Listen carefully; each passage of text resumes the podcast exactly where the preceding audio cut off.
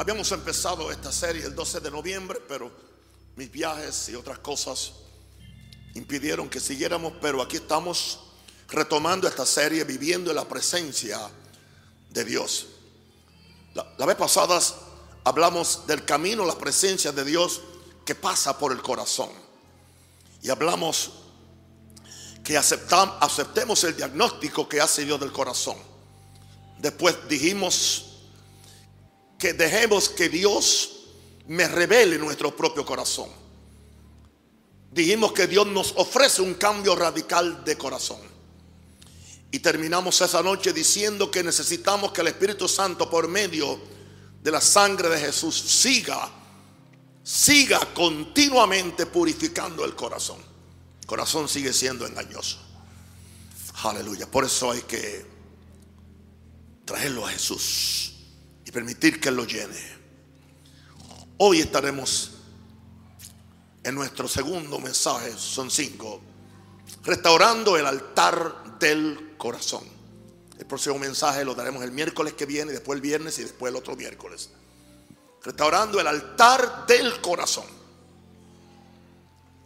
En la mañana del 9 de noviembre del 2021 estaba orando en mi habitación y al principio es esa lucha por conectar con el Padre Celestial que no sé si alguien más la ha tenido. Porque uno sabe que la oración es más que palabras, ruegos y peticiones. Es un espíritu. Gloria a Dios por ese Espíritu Santo que siempre nos ayuda en nuestra debilidad. Si nosotros humildemente se lo pedimos. Me acordé de una de las frases de una oración que he hecho por los últimos dos años. Y la frase es, Espíritu Santo, abre mi corazón. Enseguida me di cuenta que la vida del Espíritu no es automática. Cada día, cada día habrá una lucha para vivir en la presencia del Señor. Que lo único que puede llenar y saciar el alma y el corazón del ser humano, nada más lo va a saciar. En esa mañana empecé entonces a orar del corazón y a pedir que yo pueda servir a mi Dios desde mi corazón y no meramente desde mi mente, mis emociones o mis experiencias anteriores con Él. Somos muy dados al hábito y la costumbre en nuestra adoración, en nuestro cántico, en nuestra oración, en todo. Muy dados al hábito y la costumbre.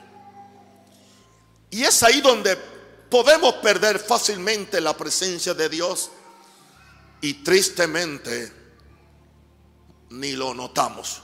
¿Sabe que hay cristianos que ni notan cuando no está la presencia del Señor? Pueden seguir una vida igual, predican, cantan, oran, hacen todo y creen que simplemente. Porque la gente cree que la presencia de Dios es un mero romanticismo. No un mero romanticismo. La presencia del Señor implica que cuando la presencia del Señor se manifiesta, yo soy reducido a cero. Yo dije que soy reducido a cero. No puedo gloriarme en nada. Tengo hasta temor de yo tratar de protagonizar cosas que puedan impedir la manifestación de Dios. Y somos muy dados a eso. De esta experiencia que tuve esta, esa mañana surgió esta serie y surgió este segundo mensaje. Veamos en, mi primer punto que el corazón es el centro de la operación del ser humano, es el centro de la operación del ser humano. ¿Queremos cambiar a la gente? No le podemos predicar a la mente, prediquémosle al corazón. Uno de los profetas dijo, hablarle al corazón de Jerusalén que su pecado ha sido perdonado, al corazón, no a la mente. Yo no el Señor que yo no le esté predicando a su mente o a sus emociones porque perdería el tiempo. Yo pido al Señor que me ayude, ayúdame Espíritu Santo a yo poder. Y la única forma que puedo hacerlo es que salga de mi corazón y que podamos decir de corazón a corazón. Génesis 6:5 nos dice, y vio Jehová que la maldad de los hombres era mucha en la tierra y que todo designio o todo diseño de los pensamientos del corazón de ellos era de continuo solamente al mal. Aparentemente como que la Biblia está profetizando el estado de los hombres hoy en día. La maldad de los hombres, hermanos, hoy es mucha.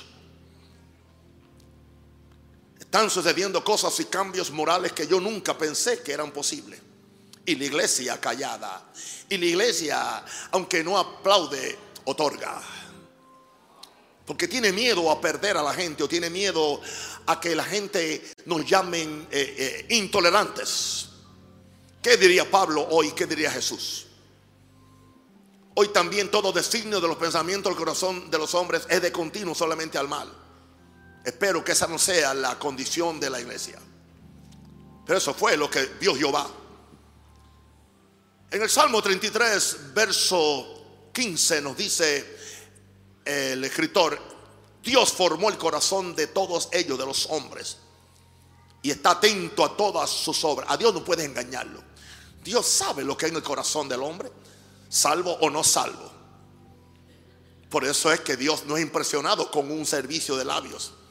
Por eso es que el profeta se quejó. Este pueblo de labios me honra, pero como Dios lo estaba oyendo y estaba percibiendo, pero el corazón está muy lejos de él.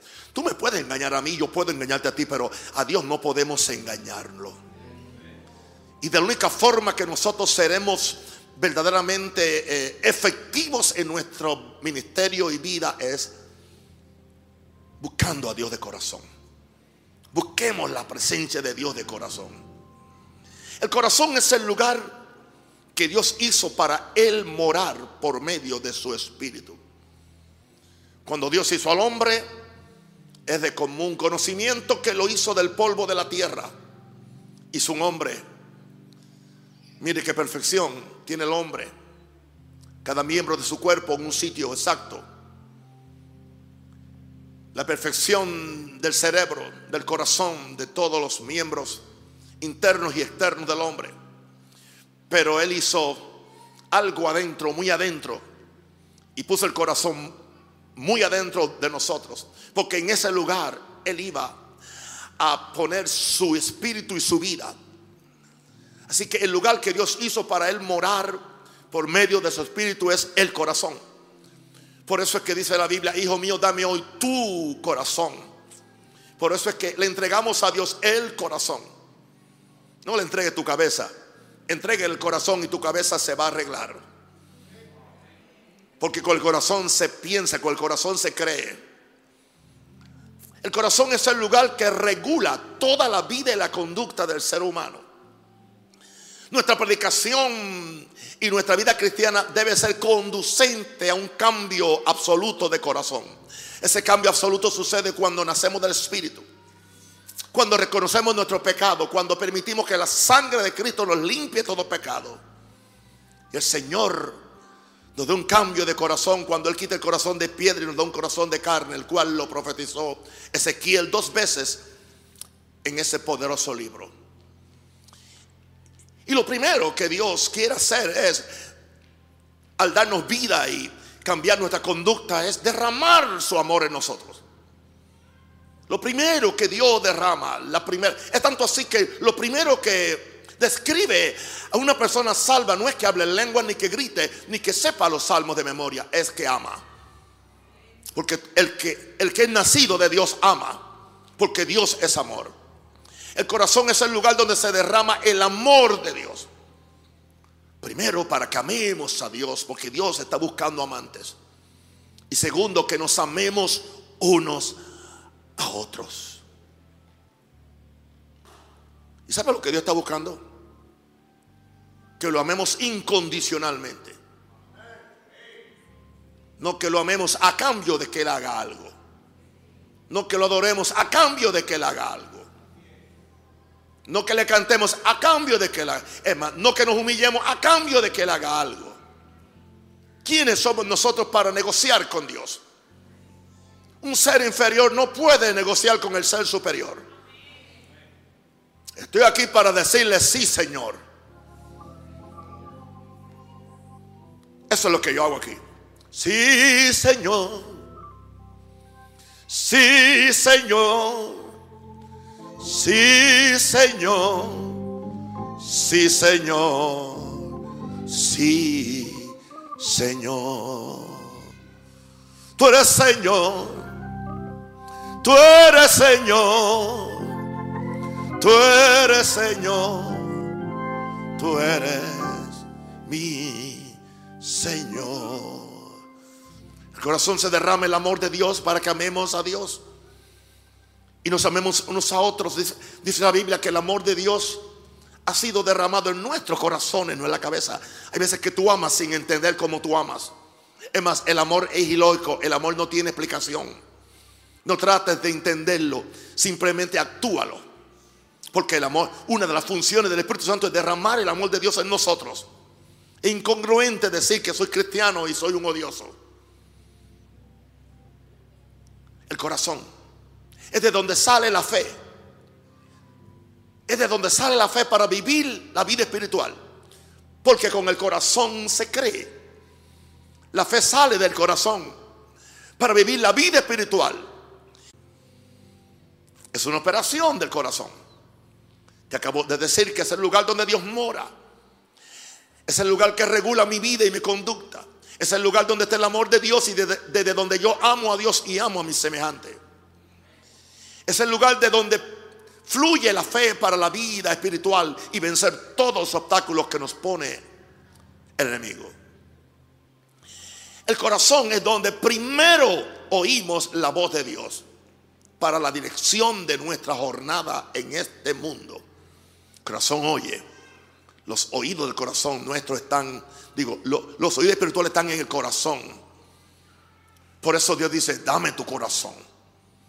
Por eso Dios espera que le entreguemos el corazón, que le sirvamos de corazón. El corazón, repito, es donde primero oímos la voz de Dios para la dirección de nuestra jornada en este mundo. Próximo. Es en el corazón donde empieza la comunión con Dios y se nos hace real la presencia de Dios. Conquista mi corazón, Señor. Dile, conquista mi corazón. Dile, conquista mi corazón. ¿Usted tiene miedo de hablarle fuerte al Señor? Pues dile, conquista mi corazón. dígale, conquista mi corazón. Dile, no quiero ser religioso. No quiero servirte con la boca, ni aún con la mente, ni aún con mi voluntad. Si pongo mi corazón en línea y en armonía contigo, mi, mente va a seguir el corazón. Mi voluntad va a seguir el corazón. Porque donde yo pongo mi corazón, yo pongo mis pensamientos. Donde yo pongo mi corazón, yo pongo mis movimientos. Donde yo pongo mi corazón, yo pongo, aleluya, a mi amor. Donde pongo mi corazón es hacia donde yo me dirijo. Alguien diga aleluya. Comunión con Dios. y del corazón es de donde sale la verdadera adoración. La verdadera oración y el verdadero servicio. El Padre busca verdaderos adoradores que le adoren en espíritu y verdad. Que le adoren en espíritu y verdad. Que le adoren de corazón. Decía el salmista, mi corazón ha dicho de ti, buscad mi rostro. Llega un momento que aunque tú no lo entiendas, tu mismo corazón te empuja a venir a la iglesia. Tu corazón te enseña a diezmar y a ofrendar. Tu corazón te enseña a perdonar y amar aún a los odiosos. Y hay gente odiosa. Pero Dios nos mandó a amarlos. Con el corazón, diga con el corazón. Wow, estamos hablando de la presencia de Dios. Nosotros estamos hablando de restaurar el altar del corazón. Hasta que no se el corazón es un altar que hay que restaurarlo. Porque es desde el corazón de donde vamos a conectarnos con la presencia de Dios. En mi segundo punto es volviendo el corazón hacia Dios. Volviendo el corazón hacia Dios. El Salmo 10 versículo 17 dice, el deseo de los humildes oíste, Salmo 10, 17. el deseo de los humildes oíste, oh Jehová. Tú dispones. Esa palabra dispone significa tú preparas su corazón y haces atento tu oído. O sea que cuando empezamos en un espíritu de humillación ante Dios y em-, empezamos a desear a Dios, Dios mismo dispone mi corazón, alinea mi corazón y Dios hace atento su oído al deseo del humilde y al clamor del corazón que Dios ha puesto en nosotros. Eso nos lleva entonces al Salmo 27, versículo 8. Salmo 27, verso 8. Decía un hombre que la Biblia le llama el hombre conforme al corazón de Dios. Y este hombre sí que no era perfecto, no hay que ser perfecto, pero su debilidad era buscar a Dios. Su debil, esa es mi debilidad, buscar a Dios. A veces me siento que hasta que me quiero ir para el cielo, en serio, y no es que me quiero morir. Si hubiera una, una forma de yo, aleluya, pasar ocho horas en el cielo y ocho acá, yo, es más, las ocho horas de dormir, yo las cambiaría por estar en el cielo, aunque no duerma. Porque yo sé lo que hay en Dios. Mi corazón ha dicho de ti. Yo no sé, mi corazón ama a Dios. Mi corazón desea a Dios. Mm, como el siervo brama por la corriente de las aguas. Así clama por ti, oh Dios, el alma mía. Mi corazón ha dicho, busca mi rostro. Y que yo digo, tu rostro buscaré, oh Jehová. ¿Cómo volvemos el corazón hacia Dios? Yo le hablo al Espíritu Santo. Y tengo una oración acerca del Espíritu Santo en uno de mis libros. Donde yo le digo, en primer lugar, abre mi corazón para amar a Dios. Es lo primero que yo quiero hacer. Abre mi corazón para amar a Dios. Volviendo el corazón hacia Dios. Surge de una insatisfacción con lo que percibo en mi corazón. Desesperado estoy por ti, cantaban ahorita. No puedo aguantar más ni un segundo por tu presencia desesperado estoy por ti. No puedo aguantar más ni un segundo por tu presencia. Correré detrás de ti. A tu presencia llegaré. Me humillaré ante tu gracia, porque sin ti no puedo vivir. Correré detrás de ti, a tu presencia llegaré, me humillaré ante tu gracia, porque sin ti yo no puedo vivir. El corazón mío se vuelve a Dios porque tiene una insatisfacción con lo que percibo en mi corazón que quiere volver a Dios. Mi corazón se vuelve hacia Dios porque ese es el principio de la experiencia de la salvación. Es yo darle mi corazón para que Él cambie mi corazón. De un viejo corazón me da un nuevo corazón, un corazón de carne, un corazón de amor, un corazón de humildad, un corazón que tiembla ante la presencia de Dios, un corazón en el cual no hay showmanship, no hay exhibicionismo, no hay protagonismo, un corazón que simplemente se derrite ante Dios.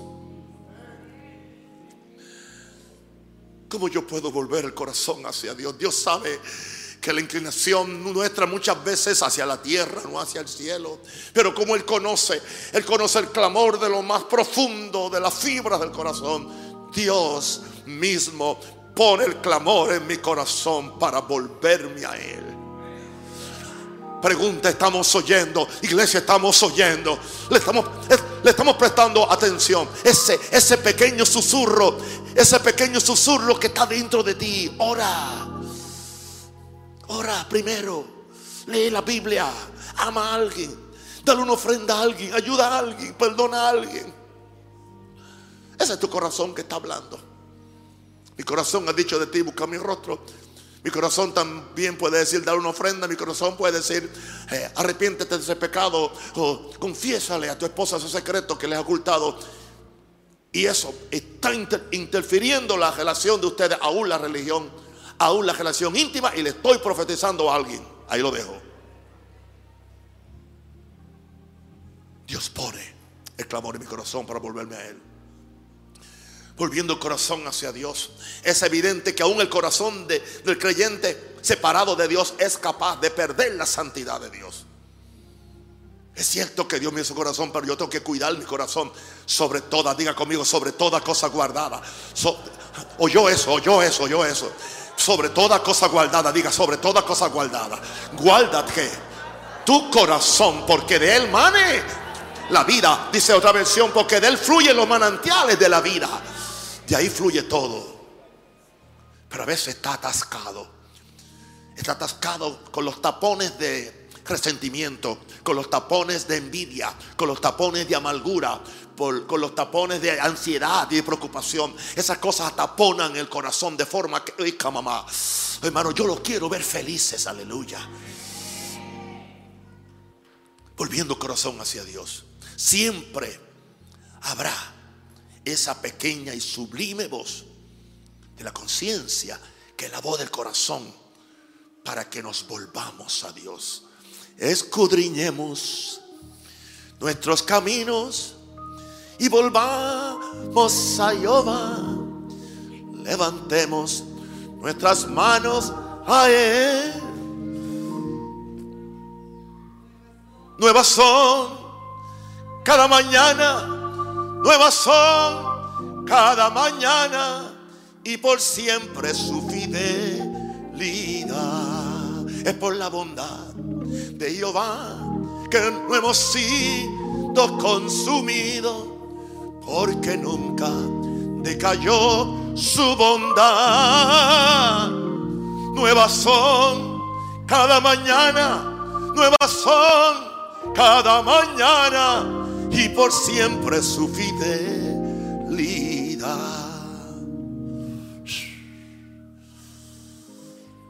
Siempre esa pequeña y sublime voz de la conciencia para que nos volvamos a Dios. Pero nos desconectamos espiritualmente con las cosas del mundo, con los afanes, con el pecado, con el, tantas cosas que nos roban la oración a Dios pero esa desconexión es fruto de ese espíritu de independiente, de orgullo, que siempre nos separa de Dios. ¿Y sabe dónde empieza el orgullo? En el corazón. Cuando el orgullo se dio en el corazón de Lucifer, Lucifer tenía y tiene corazón. Allí empezó el orgullo. El orgullo fluye del corazón. Tienes que presentarte ante Dios y decir, Señor, Conquista mi corazón. Rompe mi corazón. Dile, dile, rompe mi corazón. Revélame si hay en mí algo escondido así. Alguien se puede, se atreve a exponerse al escrutinio del Espíritu Santo. ¿Tú te atreves? No te atrevas a venir a Dios. Si en algo te he ofendido, perdóname. Esa no es la forma de venir a Dios. La forma es la de David. Escudriña mi mente, escudriña mis pensamientos, escudriña mi corazón. Porque a Dios no podemos. ¿Cómo yo me he podido mantener santo por tu tiempo? ¿Cómo a mí no se me ha ido a la cabeza el éxito y la exposición internacional que tengo por la gracia de Dios? ¿Sabe por qué? Por el corazón. Cuando estoy con Dios, soy un bebé, soy un niño ante Él. Aquí estoy, Señor, en tu presencia. Quiero escuchar tu corazón. Aquí estoy, aquí estoy, Señor, en tu presencia. Oh, gloria.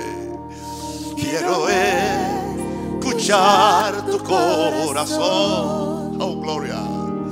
Y saber quién soy y a dónde voy y el propósito del sumo gran yo soy. Abre mi corazón, cabasharia. Quiero oír tu voz. Cante conmigo. Abre mi corazón.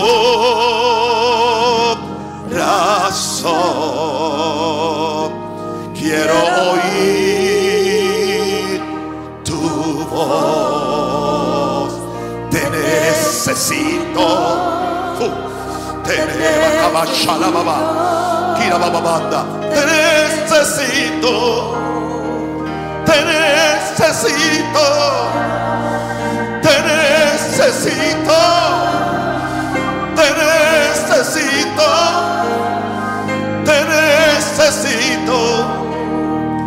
Te necesito. Quebrántame, transfórmame, quebrántame, transfórmame, quebrántame, transfórmame, quebrántame, transfórmame, levántame, desesperado estoy por ti. Quebrántame, transfórmame, levántame, desesperado estoy por ti.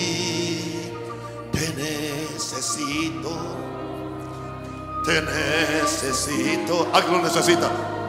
Te necesito. Kiraba, necesito. Díselo, díselo, díselo. Aunque no seas cristiano, dile. Te necesito. Para que me sane, para que me ayude, para que me salve. Quiero amarte puramente. Te necesito. Te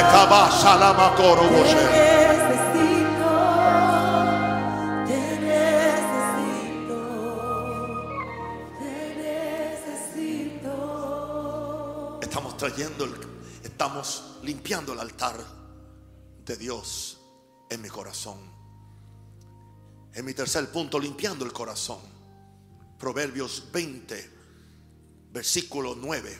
Proverbios 29. ¿Quién podrá decir, yo he limpiado mi corazón? Limpio estoy de mi pecado. Eso lo dijo alguien en el antiguo pacto. Que tenía deseo del corazón, de limpiar su corazón. Y declararse limpio en el Antiguo Testamento se hacía por medio de un sacrificio. El ayuno muchas veces hacían la humillación ante Dios porque ellos querían llegar a Dios.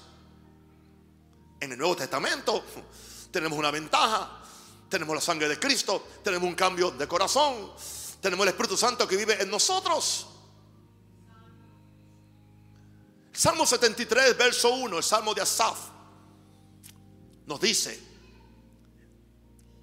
ciertamente es bueno Dios para con Maranata, para contigo, para con Naum, pon tu nombre ahí, Dios es bueno para contigo.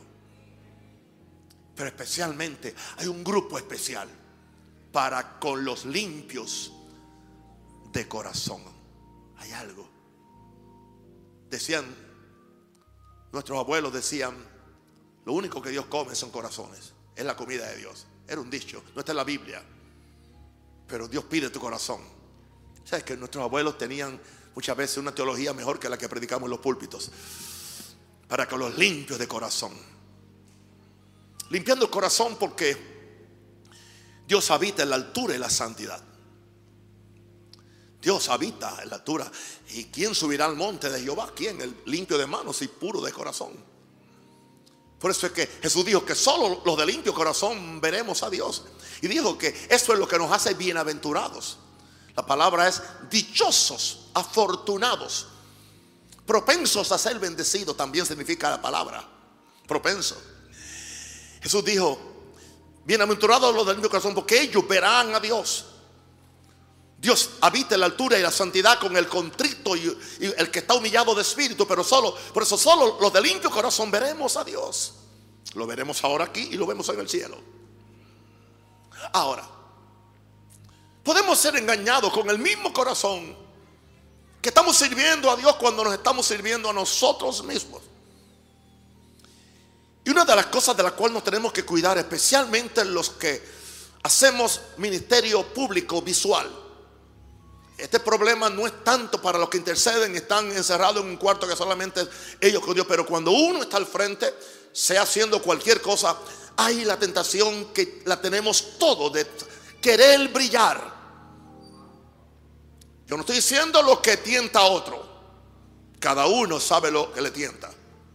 Con el liderato viene eso, en hacerlo mejor que otro. En yo ser aplaudido, en yo ser reconocido. El propósito, eh, el problema es que estemos sirviendo a Dios cuando nos estamos sirviendo nosotros mismos. Dios comparte su gloria, pero no se la da a nadie. Comparte su gloria, pero Él se lleva la gloria. Venía con, con creo que ayer, los dos, vine a traerlo a la oficina ahí. Empezamos a hablar del Padre Nuestro y al final él me dijo, papá, ¿por qué el Padre Nuestro? ¿Por qué? ¿Por qué en, ese orden? Porque tuyo es el reino, el poder y la gloria. Y yo le dije, bueno, tuyo es el reino porque él dijo, busca primeramente el reino de Dios y su justicia. Así que tú tienes que buscar primero, por eso es que dice, porque tuyo es el reino. Buscamos el reino primero en oración. Y el poder, porque el reino, cuando tú buscas el reino, entonces Dios te confía para darte el poder. Porque tuyo es el reino y ahora y el poder. Él dijo, y falta la gloria. Sí, cuando tú buscas el reino primero y como consecuencia de buscar el reino, Dios te confía, He trusts you the power. Él te confía el poder. Ahora, ¿qué tú vas a hacer después que tú manifiestas el poder? ¿Qué tú vas a hacer? A Dios sea la gloria. Porque tuyo es el reino, el poder y la gloria. Por lo tanto, mis queridísimos, no solo limpiemos el corazón de pecados, eso es para empezar. Esto nunca termina, es un proceso de santificación continua mientras estemos en el cuerpo. No solo limpiemos el corazón de pecados, sino de, de deseos y ambiciones que nunca salieron del corazón de Dios. Y mientras más espirituales o más inteligentes somos, o más aptos somos, o somos más diestros somos muy dados a hacer muchas cosas que nunca salieron del corazón de Dios, salieron del corazón de uno o de la mente de uno. Eso nos lleva entonces a la autojusticia. Cuidado de hacer vuestra justicia para ser visto de los hombres, porque la única recompensa que recibimos es la de los hombres. Cuando ores, no para ser visto, cuando ofrende, no para ser visto, cuando ayune, no para ser visto. Porque la recompensa que vas a tener es la que los hombres te pueden dar. Pero cuando tú haces las cosas para Dios en secreto y del corazón, la recompensa la recibimos de Dios. Hermano, escúchame algo y quiero que me escuche. La recompensa de Dios cuando Dios te recompensa, Él no te recompensa con una cucharita de bebé. Él te recompensa con una cucharota, con esas que se hace la paila de arroz, aleluya, y de guisado. ¡Ah! Gloria a Dios. Él sabe cómo servirte. Él sabe cómo recompensarte. Porque tú lo has puesto Él en primer lugar. Porque Él es primero en tu vida. Porque tu corazón es para Dios. Porque no hay orgullo, no hay prepotencia, no hay autojusticia. No te importa que te vean. No te importa que te oigan. No te importa que te aprecian. No importa. Solo Dios hace al hombre feliz. Alguien de un aplauso a Jesús.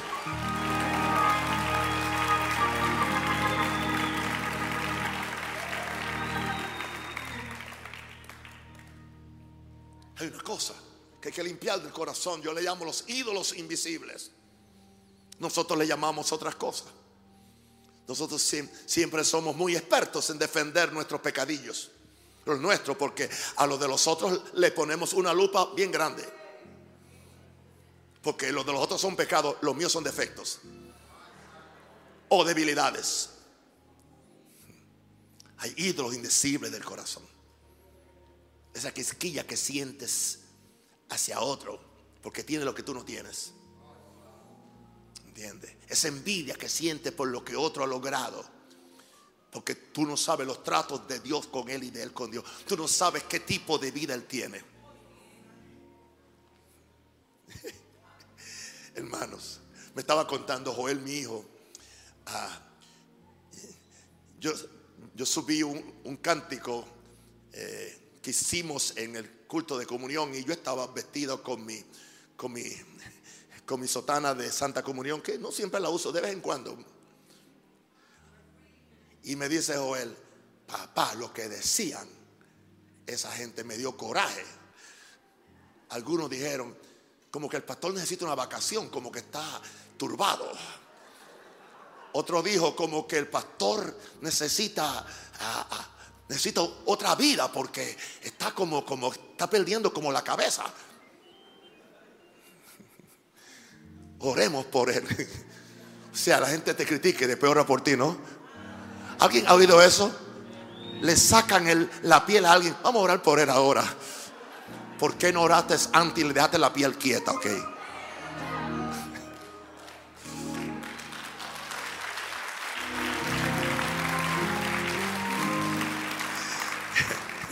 Me decía Joel que alguien le contestó y le dijo, oye, pero una pregunta, ¿tú no ves? ¿Tú has ido a la corte que un juez siempre, siempre se pone una sotana? Vamos a dejarlo ahí. Los ídolos invisibles del corazón, esa quisquilla, ¿entiendes? Él lo tiene porque yo no puedo tenerlo. ¿Entiendes? ¿Por qué? Y si lo tiene es porque se lo robó. O sea, cu- cuando él lo tiene, se lo robó. Cuando yo lo tengo, yo lo trabajé. Esos ídolos invisibles, hermano, que quitarlo. Shut your mouth. Cierre de cabeza. De, ¿Cómo es? De, de cremallera o zipper, le decimos en inglés. Zip your lips. Si no tienes algo que decir, mejor no lo digas. Todo lo que sea bueno, todo lo que sea agradable. Nunca cuestiones las motivaciones que tú no conoces, si tú no conoces ni las tuyas.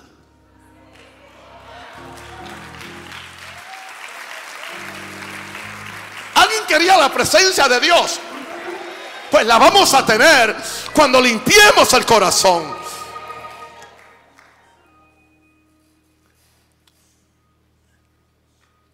Los ídolos se interponen entre Dios y nosotros y hay que sacarlos.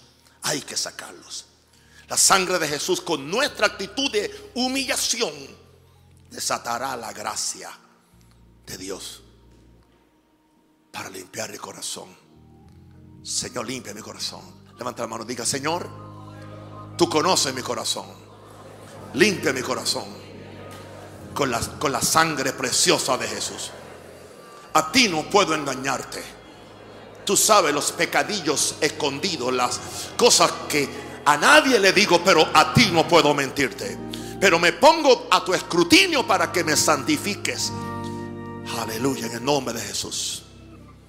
Y termino con el cuarto punto. Uniendo tu corazón con el de Dios. Ahí, a esa meta que nos dirigimos. Dice en Job 7, versos 17 al 18. ¿Qué es el hombre para que lo engrandezcas? Y para que pongas sobre él tu corazón. Dios pone el corazón en uno. Y lo visites todas las mañanas y todos los momentos lo pruebes. Dios nos quiere visitar por la mañana para probarnos. Para que nosotros mismos nos demos cuenta de que estamos hechos. Por eso es que esa oración, yo no te digo que ores tres horas. Yo no te digo que te levantes a las tres de la mañana como hacen algunos, no. Yo te digo, empieza el día aunque sea 15 minutos. Preséntate ante Él. La costumbre mía levantarme es decir casi siempre, con Cristo estoy, juntamente crucificado. Ya no vivo yo, más vive Cristo en mí. Llevo más de 40 años diciendo eso. Y cuando me acuesto, digo, en paz me acostaré. Y así mismo dormiré. Porque solo tú y yo estar confiado y casi nunca duermo.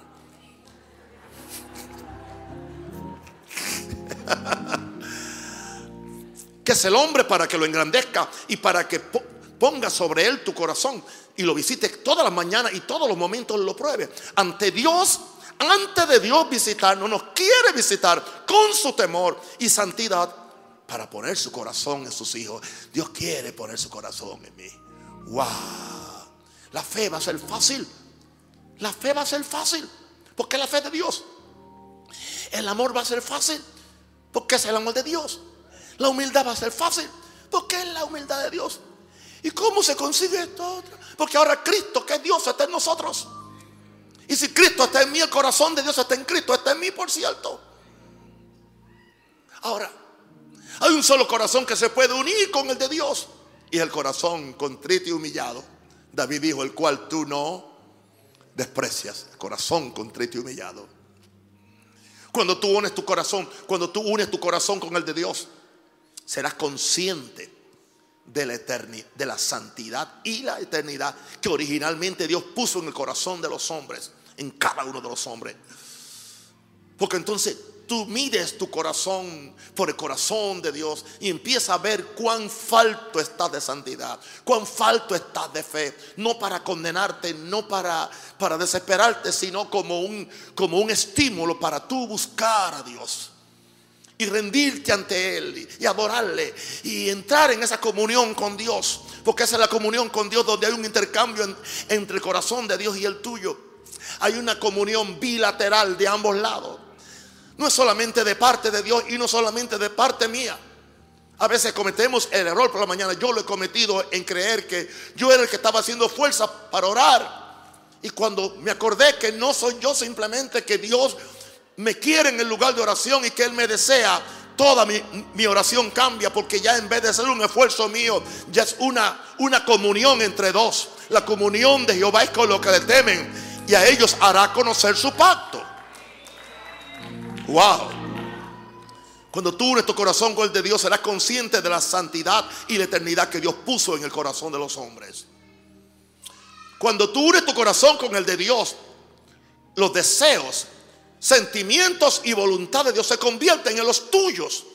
Tú empiezas a desear lo que Dios desea, a sentir lo que Dios siente por el mundo. La voluntad tuya, la voluntad de Dios se convierte en la voluntad tuya.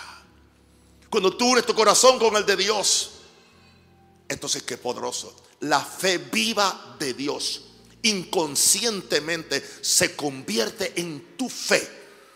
Y sabe una cosa, ni cuenta tú te das haciendo cosas, haciendo movimientos de fe, que cuando tú piensas después que te enfriaste, dices, yo, yo estuve loco lo que yo hice, pero funcionó. No fuiste tú, es Cristo en ti la esperanza de gloria. No fuiste tú, fue la fe de Dios, la cual inconscientemente, porque yo le llamo a la comunión el, cordón umbilical entre Dios y yo por medio de ese cordón umbilical, que por medio de la comunión es, como yo me alimento con lo de Dios. Dios me alimenta por medio de, la comunión, pero por medio del mismo cordón umbilical, yo saco toda mi porquería y, y la derramo en Dios para que Dios la eche al mismo infierno. Así opera el cordón umbilical del bebé en el vientre. El mismo cordón umbilical. De la madre al niño viene la alimentación del niño hacia la madre viene la excreta y viene el orín. Es el mismo. Y yo sé que la, comparación no es pobre porque es muy real. Cuando yo tengo comunión con Dios, yo recibo su fortaleza y yo le doy mi, debilidad. Yo recibo su santidad y yo le doy mi pecaminosidad que la, la, la suelto. Aleluya. Aleluya. Yo le doy mis, frustraciones y Él me da sus visiones. Aleluya, aleluya. ¿Por qué? Porque hay comunión, hay comunión, hay comunión, hay, intercambio, es bilateral, hermano, no es, de, no es de un solo lado. Dios me quiere bendecir, Dios me quiere bendecir. Pero Dios quiere que sea sincero con Él y que yo venga y me humille ante Él. Aquí estoy, Señor, en tu presencia. Haz conmigo lo que tú quieras. Y dile exactamente cómo te sientes. Y dile exactamente cuáles son tus puntos débiles, no me los tiene que decir a mí, ni tampoco a tu esposa, a Dios. Lo siento mucho, mi sacerdote no es mi esposa, es Jesús. Y yo tampoco soy el sacerdote de ella, es Jesús. Aleluya. Yo soy su amante. ¿Dije algún pecado? Ok.